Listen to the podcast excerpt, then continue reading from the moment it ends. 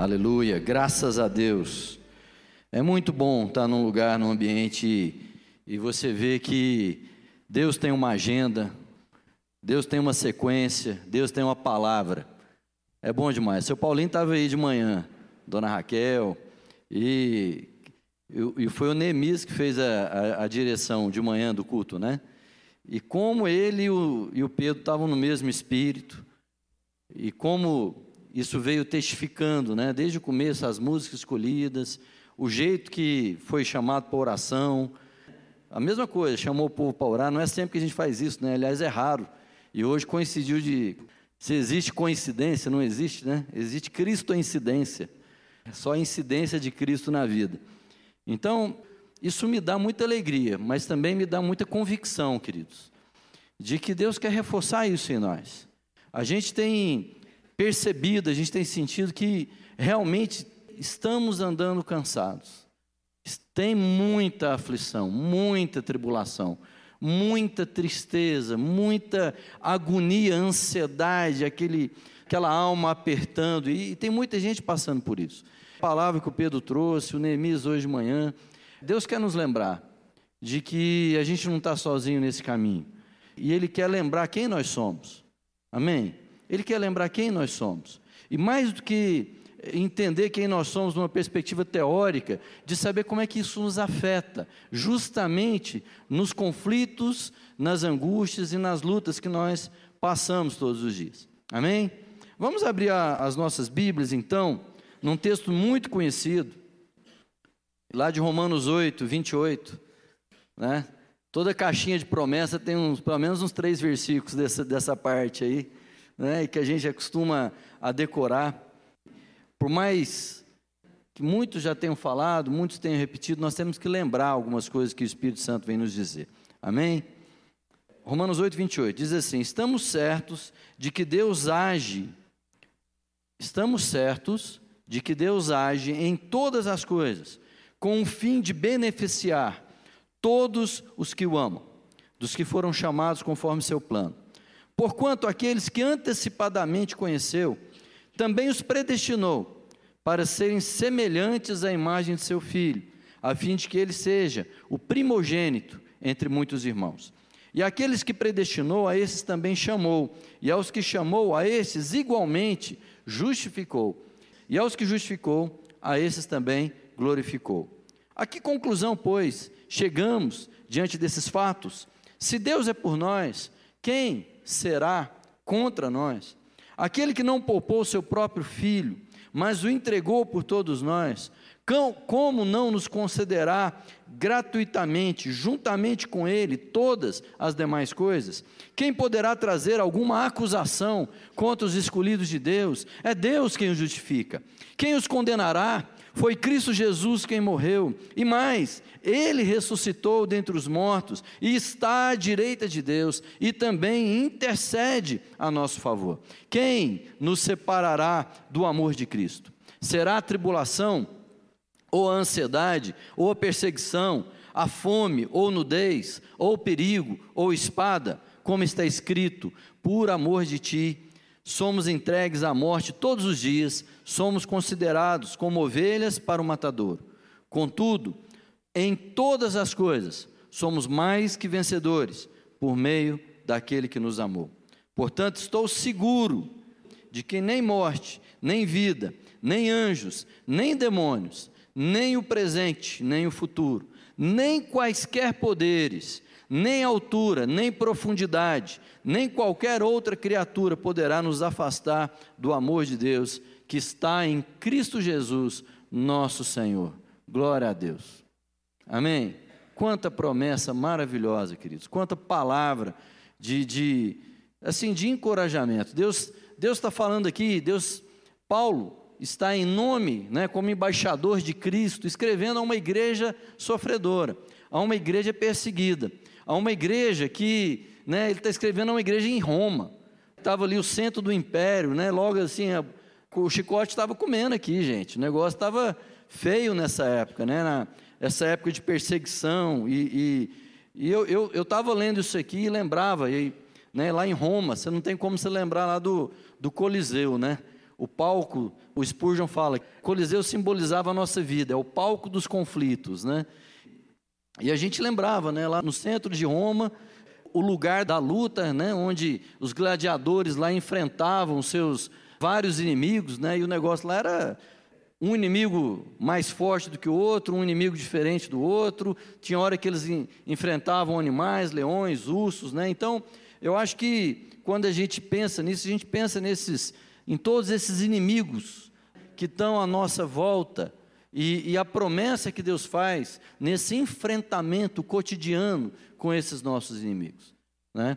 Lá no Coliseu, quando eles enfrentavam, tinha inimigo de tudo quanto é jeito. Tinha inimigo alto e forte, tinha inimigo pequenininho, ágil, né? tinha inimigo que vinha de frente, que vinha de costa, tinha leão, tinha urso, tinha de todo jeito, como nós. Como nós. Quantos não são os nossos inimigos? Quantas não são as, a, a, tudo aquilo que tem trazido aí angústia, trazido preocupação, trazido ansiedade sobre nós? E eu quero abordar esse texto e eu vou fazer ele de uma forma diferente, eu vou fazer ele um pouco de trás para frente.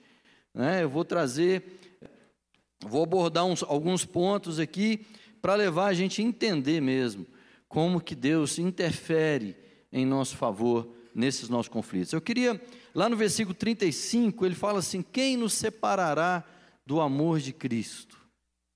E o amor de Cristo, ele é eterno, né? A palavra de Deus diz lá em Jeremias que com amor eterno eu te amei e com a minha benignidade eu te atraí. O amor de, o amor de Cristo ele é atrativo, ele pega, ele, ele, ele, ele gruda, ele, ele traz para junto e nunca mais deixa. Jesus disse: As ovelhas que o Pai me deu, de forma alguma eu lançarei fora. E as ovelhas, nenhuma delas se perdeu, a não ser, é, ele diz lá, o filho da perdição, Judas, para que se cumprisse a palavra.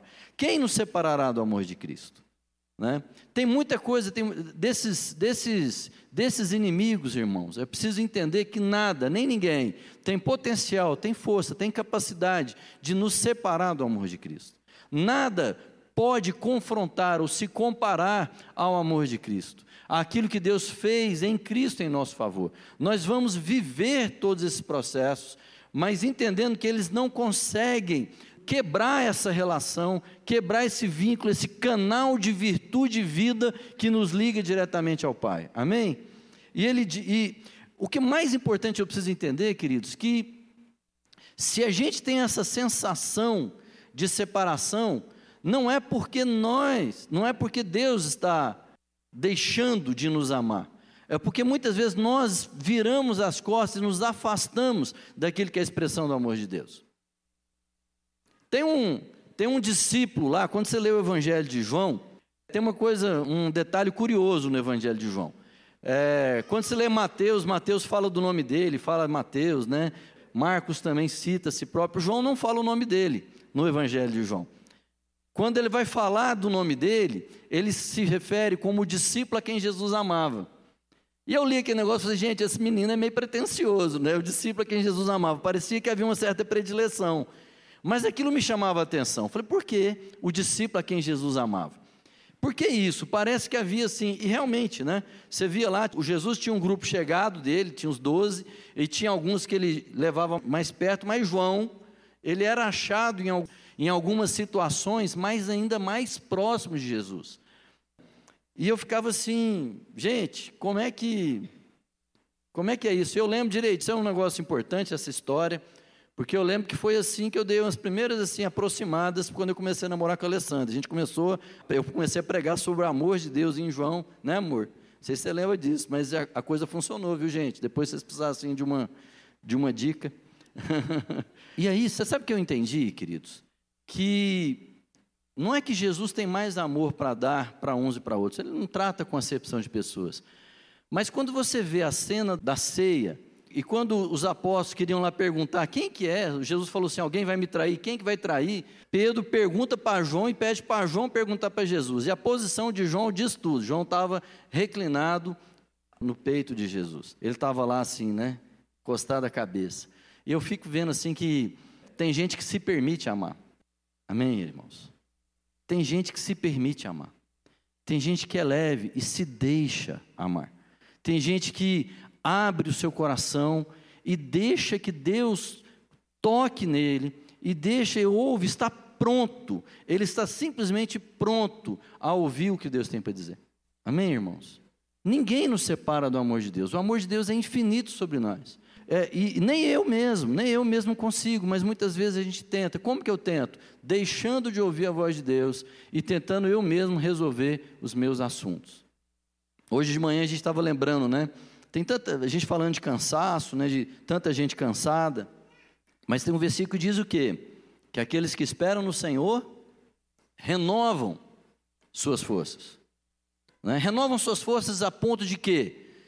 Renovam suas forças, subirão com asas como águias, caminharão e não se cansarão. Caminharão, caminharão, caminharão e não se cansarão. Correrão, não adianta só caminhar, correrão e não se fadigarão. Olha, se aqueles que esperam no Senhor renovam suas forças, por que, que a gente anda tão cansado? Porque a gente está lutando, de alguma forma, contra aquilo que Deus tem colocado para nós. Resta um esforço para o povo de Deus, que é de entrar no seu descanso. Irmãos, a nossa mente está tão treinada, treinada para querer fazer, atuar e tal, que é, a gente não percebe, a Bíblia está cheia de histórias disso, que Deus quer fazer por nós, enquanto isso eu estou ali, né, tentando fazer pela minha própria força. A palavra de Deus diz que não é por força, nem por violência, mas pelo meu espírito, diz o Senhor. Quando o povo estava pronto para enfrentar lá o Mar Vermelho, tem toda aquela coisa lá, inimigos de um lado, desfiladeiros de outro, mar na frente. Deus diz uma palavra para Moisés: Moisés, né? Moisés lá orando, Deus, o Senhor trouxe a gente aqui, o povo reclamando, o Senhor trouxe a gente aqui para morrer no deserto. E Deus fala: O Senhor pelejará por vós, e vós vos calareis. A gente faz muito barulho no nosso esforço. Amém?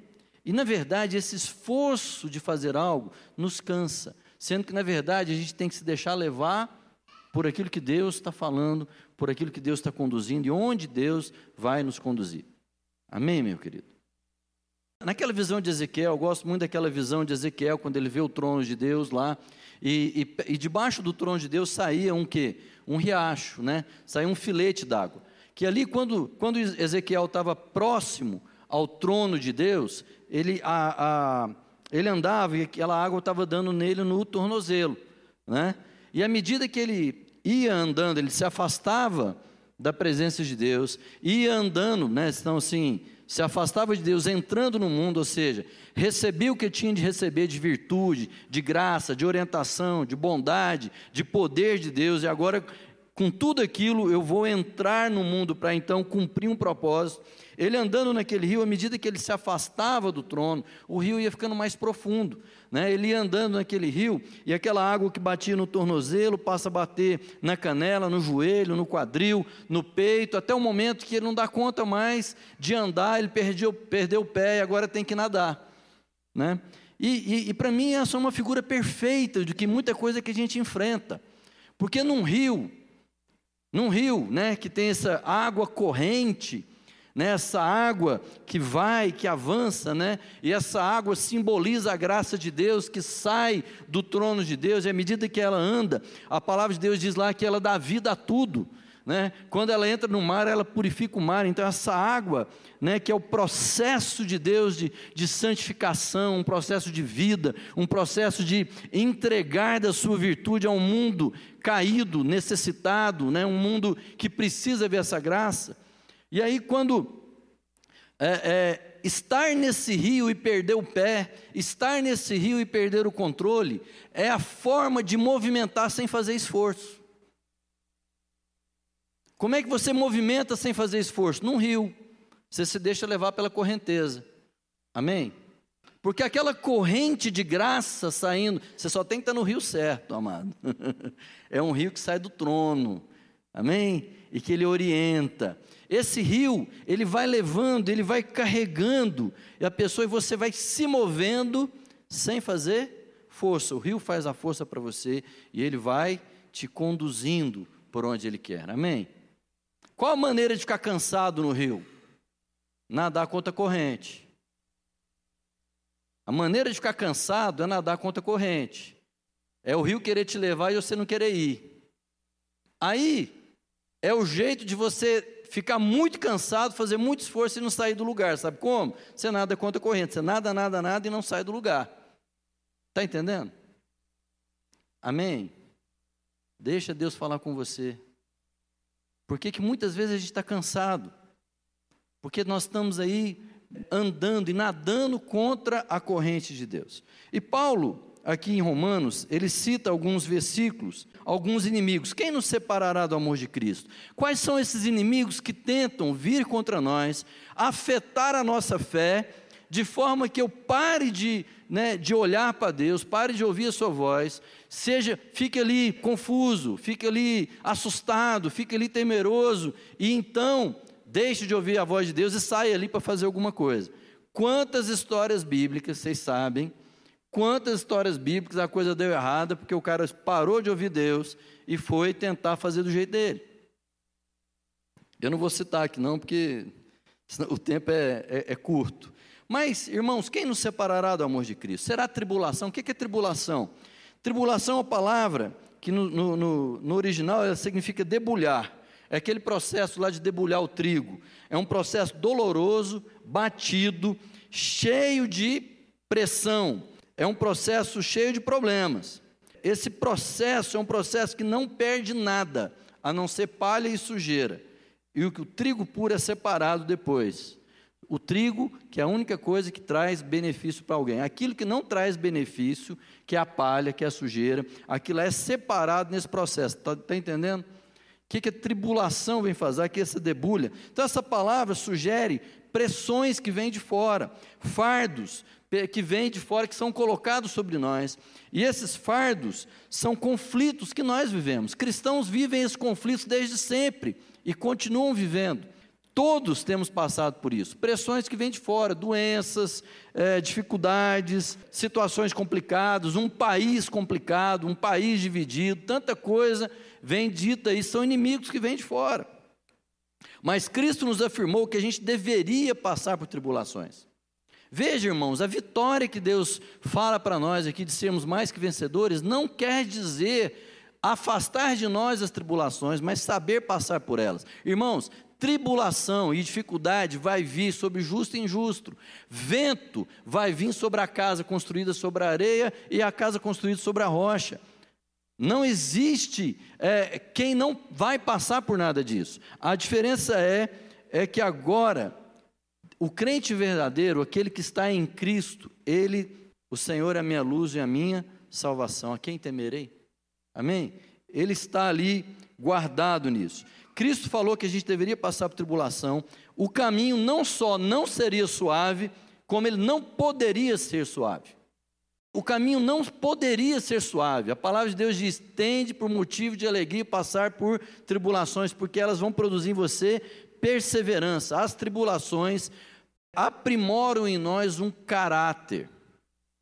Amém? Tira a palha, tira aquilo que não traz benefício e faz sair sustentado dali algo que é puro e diante de Deus.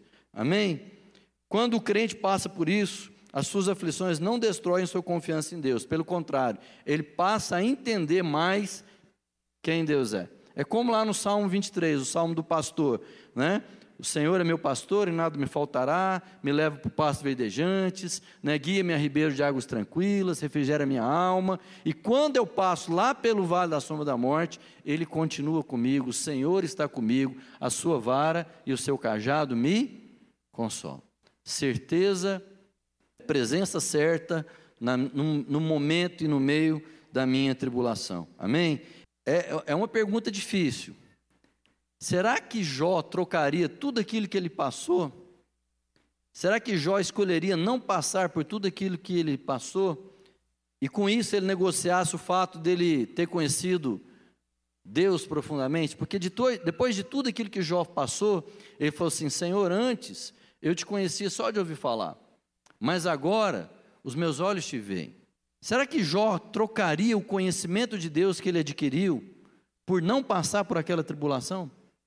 Porque o passar por tribulação produz em nós não só um conhecimento de Deus, de ver Deus, mas daquela vida de Deus me afetar, isso transforma quem eu sou. Aquilo que eu vejo em Deus passa então a ser virtude em mim. Você está me entendendo, querido? Porque essa tribulação produz em mim caráter de Deus. Amém? O salmista, Davi, ele dizia assim: Senhor, a tua graça é melhor que a vida. E o que, que é graça? A graça é aquilo que nos educa a viver em função daquilo que é o propósito de Deus, em função daquilo que é o amor de Deus. Amém? É a graça que entrega, a graça de Cristo que uma vez entregue em nosso favor, nós então entregamos em favor uns dos outros. Amém?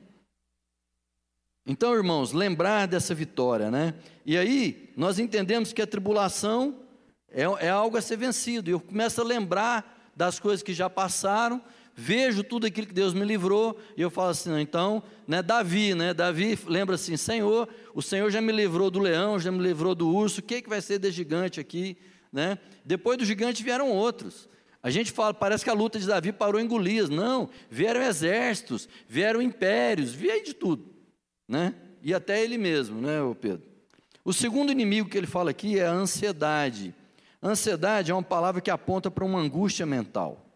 A ansiedade é uma experiência interna, que muitas vezes a gente sofre com a circunstância externa, mas a, provavelmente o que mais nos aflige é como eu me vejo frente a isso. É a incerteza do futuro, é o medo daquilo que virá, é a timidez, é aquilo que me paralisa em relação àquelas outras coisas. A ansiedade te dá um sentimento como se fosse um espaço apertado, muito apertado, difícil de passar.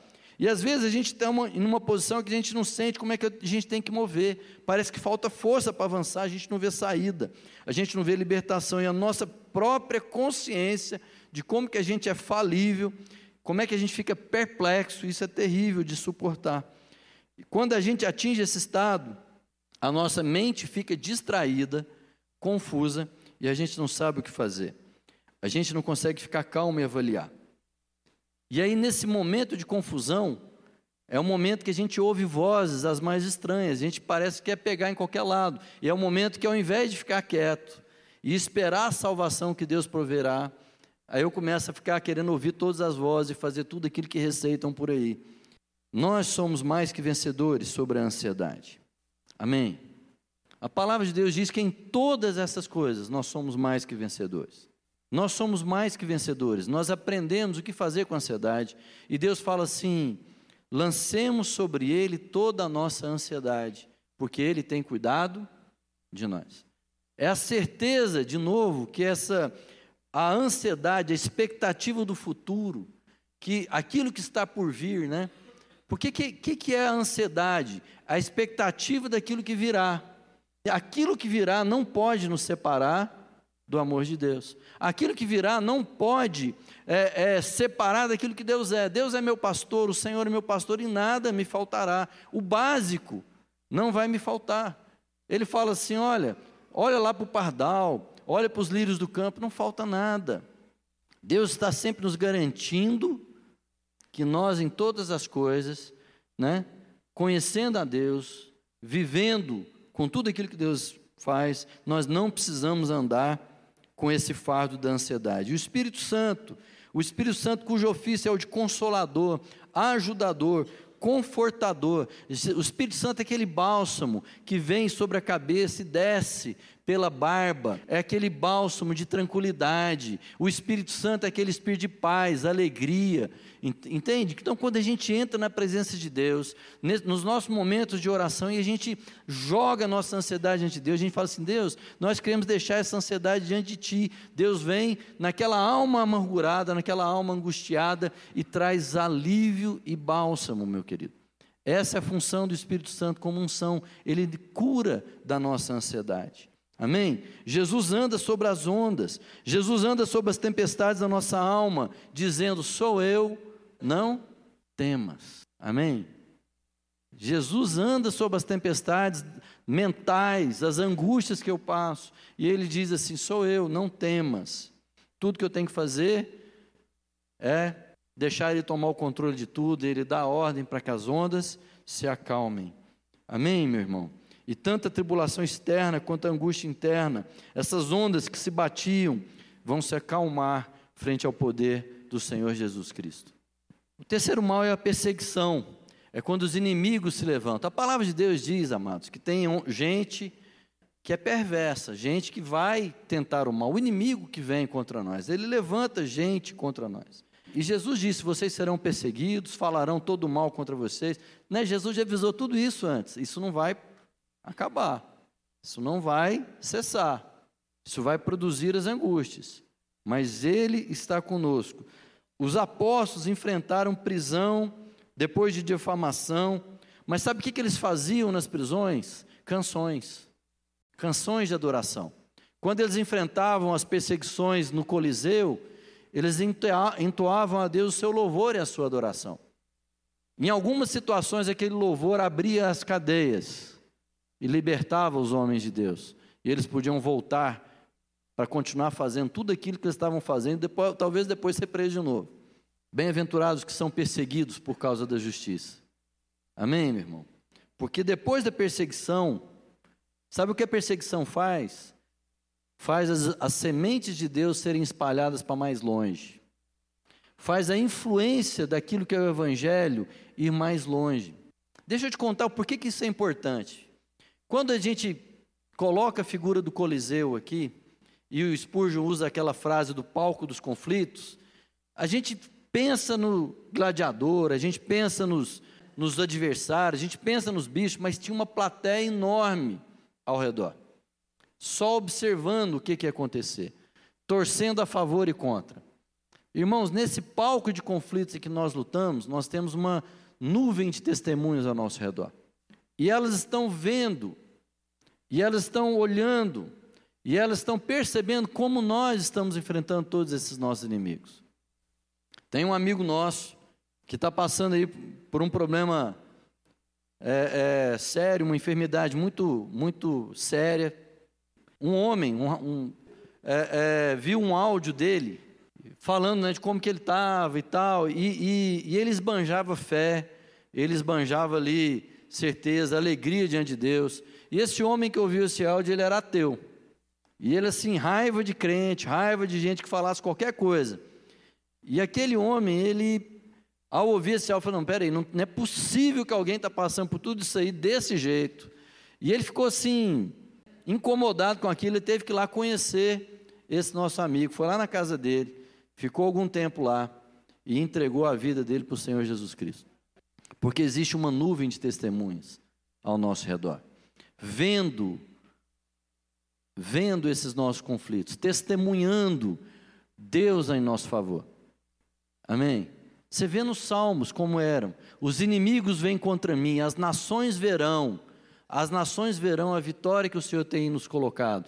Que vitória, amado? Essa vitória não é uma vitória de, de sobrepujar, não é uma vitória de conquistas, de, de, de amealhar bens. Não, é a vitória de poder passar pelas mesmas lutas que todo mundo passa e sair lá na frente inteiro, glorificando a Deus. Ou mesmo que a gente não saia tão inteiro como a gente gostaria, a gente sai melhor. Amém? Perseguição. Essa perseguição limpou a igreja de hipocrisia, como o ouro era depurado. Essas coisas, irmãos, vão todas limpando a nossa vida. A perseguição limpa aquelas coisas que em nós não são tão de Deus assim. Parecem, mas não é. Entendeu? E aí ela é importante porque vai firmando os nossos compromissos, vai firmando tudo. Outro inimigo, fome ou nudez, a falta, a dificuldade, Talvez fome ou nudez não seja algo tão evidente para nós hoje, né? Mas ele está falando aqui da dificuldade financeira, a falta de pão, o medo do sustento, né? Da falta do sustento amanhã. Os, os cristãos, quando eles eram banidos na época de Paulo, eles não tinham onde se sustentar, né? Eles não podiam mais exercer livremente as suas profissões. E, e às vezes o diabo fica acusando: você não vai dar conta de olhar pela sua casa. O diabo vai, fica falando, você não vai dar conta de sustentar a sua família. Você não dá conta de, às vezes sua família está lá querendo tanta coisa, e, e, ou precisando de tanta coisa, e você, e o diabo vem ali falar e te acusar, falar assim, você não vai dar conta de sustentar. Mas Cristo é aquele que cobre a nossa nudez e alimenta né, de pão a nossa fome. Amém, querido? Ele é aquele que provê. A palavra de Deus diz que nada nos faltará. Nada nos faltará. Eu preciso entender isso. Muitas vezes eu estou correndo, né? Eu falo assim: Deus chega para ajudar, eu já saí dali, estou em outro lugar, né? né? Deus está ali querendo me apontar o rumo e eu estou doido, sem saber para onde. Perigo ou espada é o último inimigo, quando é a exposição constante à morte repentina. Essa era a vida do cristão, uma exposição constante. Muitos perigos eles viviam naquela época, por causa do simples exposição ao Evangelho.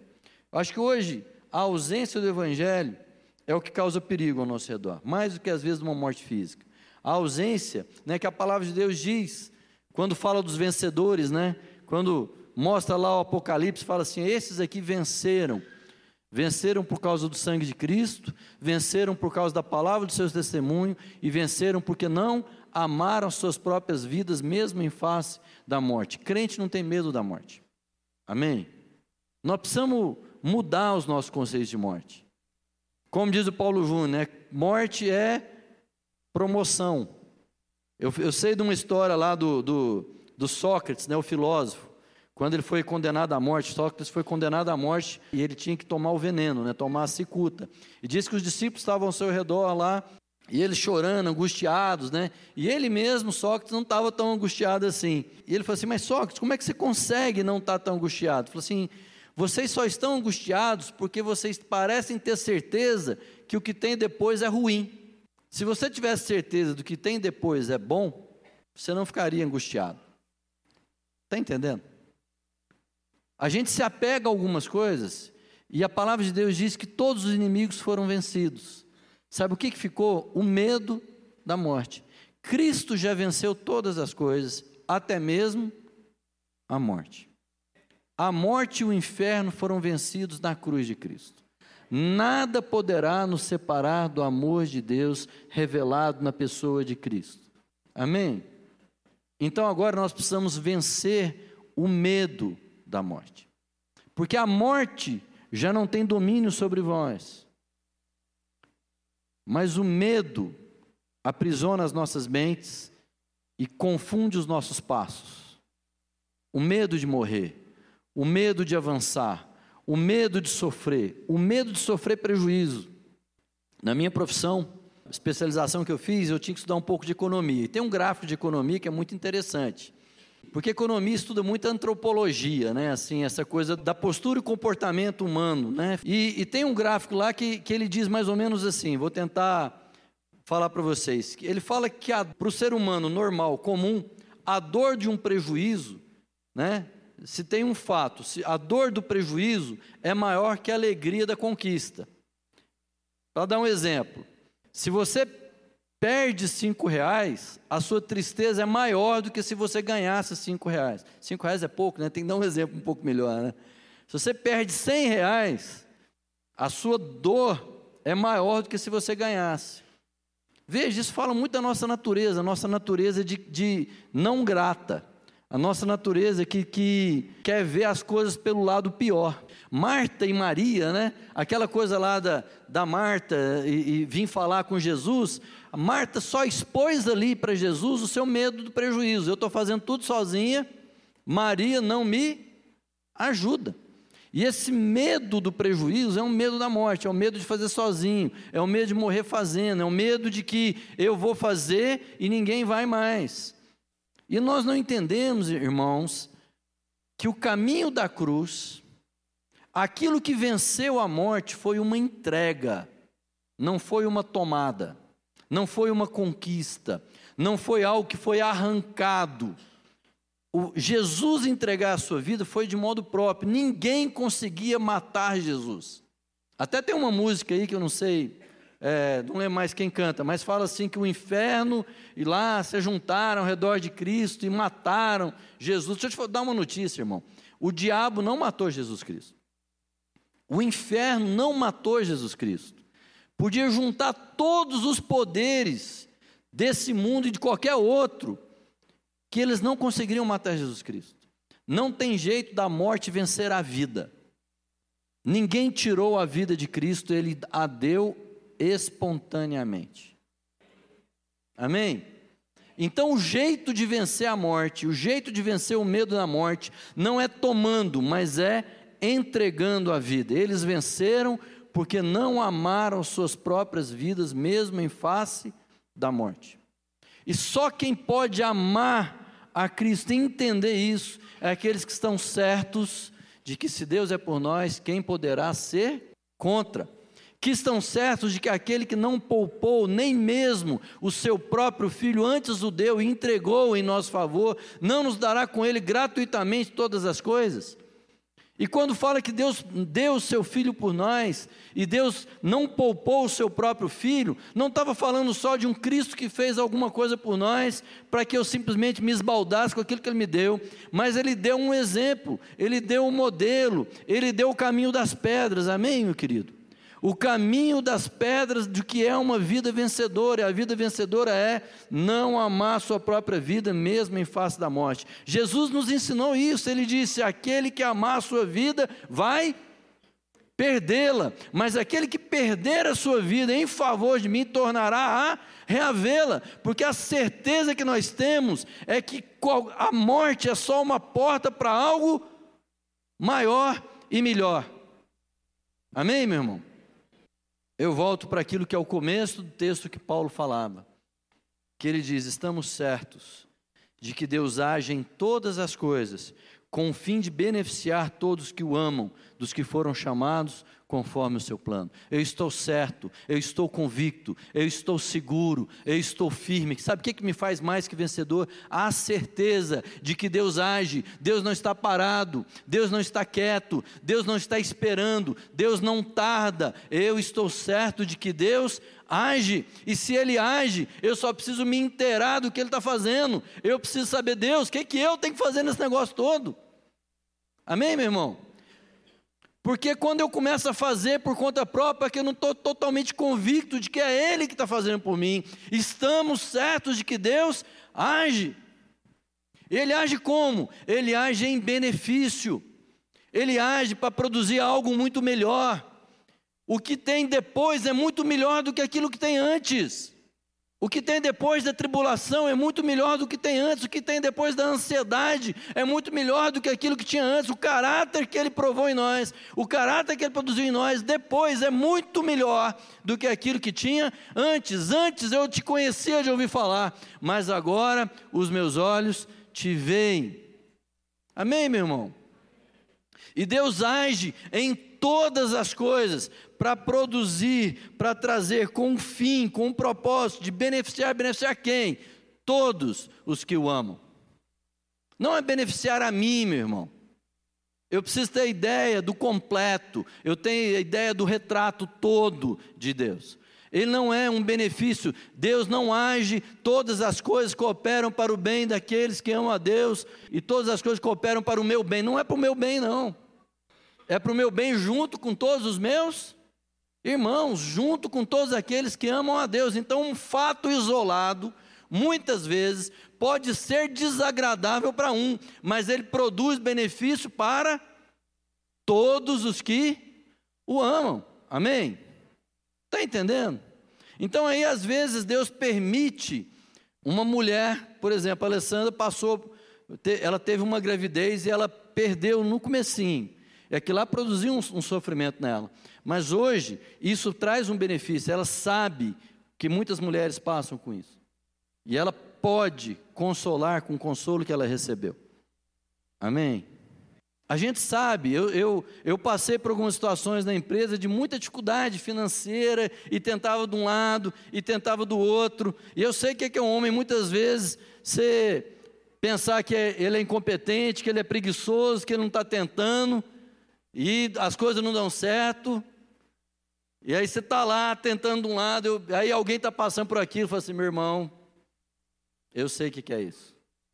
E a gente pode então entender que em todas essas coisas Deus age em benefício de todos aqueles que o amam, daqueles que são chamados segundo um propósito, daqueles que são chamados segundo um fim.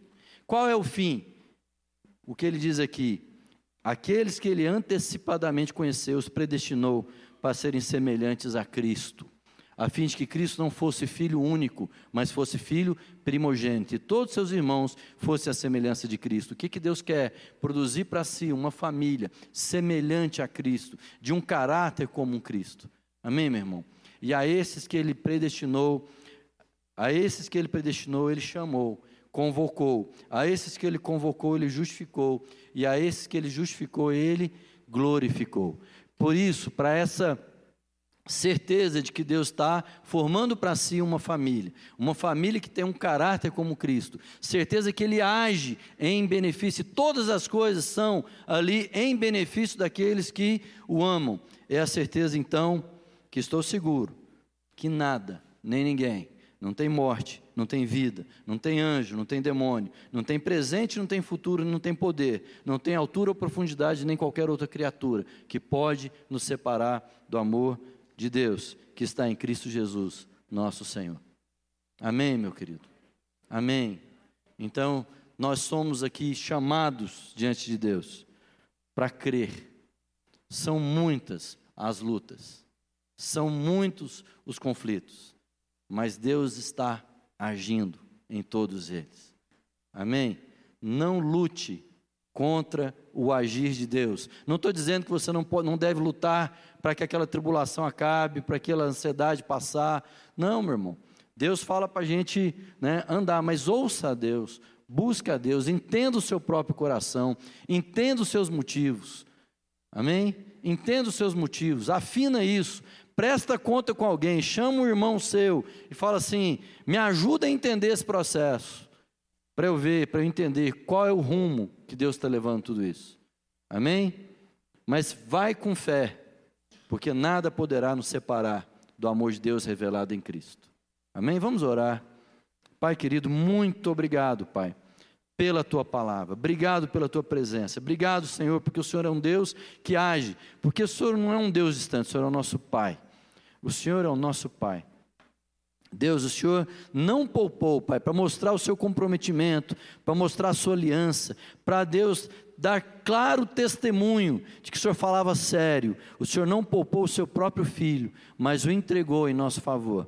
Pai, quanto mais não nos dará com ele, graciosamente, todas as outras coisas, essas coisas que nos conduzem, Pai, à glória de Cristo em nós, essas coisas que nos conduzem a ver Cristo formado em todos os nossos irmãos. Essas coisas, ó Pai, que nos conduzem a ver o benefício do chamado, Pai, para todos aqueles que amam o Senhor. Deus, traz entendimento, derrama teu espírito sobre nós.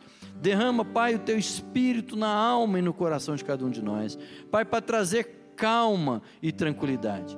Pai, para trazer louvor no meio da tribulação. Deus, sabendo que ela está produzindo em nós um caráter aprovado. Pai, produz esse caráter para que a tribulação cesse. Oh Deus, livra-nos do espaço apertado, da ansiedade, da angústia. Faça, Pai, que nós podemos, possamos mesmo lançar toda ela diante do Senhor e olhar para o Senhor, porque o Senhor é cuidado, o Senhor é pastor, o Senhor é salvação, o Senhor é rochedo, o Senhor é rocha firme em quem nos firmamos. Deus, nós sabemos que erramos tanto, Deus, tantas vezes nós trememos, tantas vezes, ó Pai, nós esquecemos dessas coisas. Quantas vezes, ó Pai, as testemunhas que estão ao nosso redor não veem em nós, não veem em nós aquilo que é bom, mas até nisso, Senhor, o Senhor abençoa, o Senhor produz em nós arrependimento e mudança de posição. É tudo isso que precisamos, ó Pai. O nosso passado não define mais as coisas, nós não estamos presos a Ele. Hoje é o dia da, da mudança, hoje é o dia da cura. Oh Deus, o Senhor trouxe um profeta para falar isso aqui hoje no meio do ali antes do culto, Pai. Hoje é o dia da cura. É a cura da alma, é a cura da expectativa. Deus é a cura, Senhor, Pai, da crença nas mentiras, ó Deus. Hoje é a noite da cura, Senhor. Então traz cura nos nossos corações, traz descanso para as nossas almas. Derrama o teu espírito, Pai consolador, confortador, aquele que nos leva a toda verdade de Cristo em Cristo, Senhor. Oh Deus, para que a gente possa andar livremente, livremente, e correr a carreira que o Senhor tem proposto a nós, em nome de Jesus. E obrigado, Senhor, porque somos cheios da convicção de que nada nem ninguém não tem poder, não tem STF, não tem, Senhor, nada que possa nos separar. Não tem poder desse mundo que possa nos separar do amor de Deus. Não tem Satanás, não tem poder, não tem principado ou potestade, não tem mentira, Senhor, não tem conchavo, não tem nada que possa nos separar do teu amor revelado em Cristo Jesus. Aleluia.